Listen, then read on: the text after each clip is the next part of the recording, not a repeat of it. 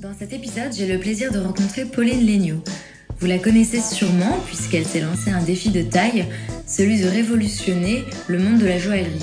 Elle a donc lancé Gemio, sa marque de joaillerie en ligne. D'ailleurs, vous connaissez sûrement son petit chat rose, l'égérie de sa marque, qui a envahi le métro parisien depuis quelques mois. Alors avant l'or et les diamants, Pauline s'est destinée à une carrière beaucoup plus académique puisqu'elle était élève à Normal Sup. Elle nous raconte donc comment elle a changé de voie, comment elle a trouvé sa nouvelle voie, du regard des autres, de la naissance de son bébé, comme elle l'appelle, Gémio donc, de comment elle a monté sa boîte et surtout de sa vision de l'entrepreneuriat. Très bonne écoute.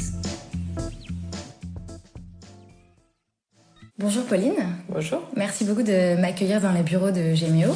Aucun problème, bienvenue. Ça fait combien de temps que vous êtes installée ici? Ça va faire à peu près trois ans en fait. Ah, ok.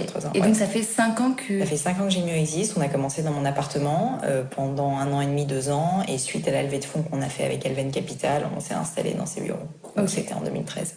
Très bien. Alors avant de parler euh, un peu plus de Gémio, euh, j'aimerais qu'on revienne sur le début de, de ta carrière notamment euh, tes études. Est-ce que tu peux nous parler un peu de ça? Parce que c'est assez intéressant euh, Eh ben, merci. ton ouais. parcours. bah, en tout cas, ce qui est clair, c'est que j'ai un parcours, euh, j'aime pas dire parcours atypique, mais en tout cas qui est un petit peu. Enfin, j'ai changé de voie, Mhm. j'ai changé de vie, et je pense que ça parle à pas mal de gens parce qu'il y a pas mal de gens qui vivent aussi ça, ou en tout cas qui se posent ces questions-là. Et moi, je l'ai fait. Euh, donc, j'ai, quand j'étais plus jeune, été assez naturellement orientée vers les études littéraires. J'étais bonne en français, je me posais pas trop de questions. Tous mes profs me disaient t'es bonne en français, en, en tout ce qui est un peu littérature, donc euh, bah vas-y, fais ça. Donc, j'ai fait une terminale L. Et suite à ça, bah, j'ai présenté un peu l'école qui est la seule école en fait quand on quand on a fait des études littéraires qui est Normal Sup. Donc j'ai fait deux ans de prépa.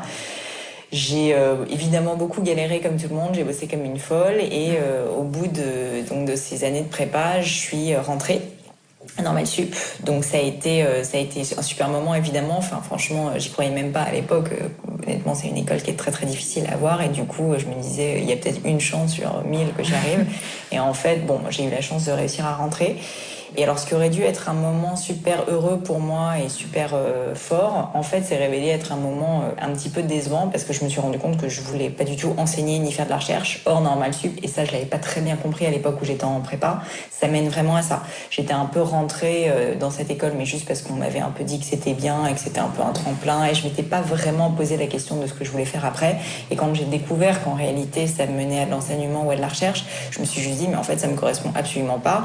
Bon, je me suis dit, après, faut pas mourir idiote, donc je vais quand même essayer. Ouais. J'ai fait un master 1, j'ai fait un master 2 et j'ai aussi un petit peu enseigné pendant un stage que j'ai fait euh, pendant un an. Et je me suis rendu compte que vraiment, c'était pas fait pour moi.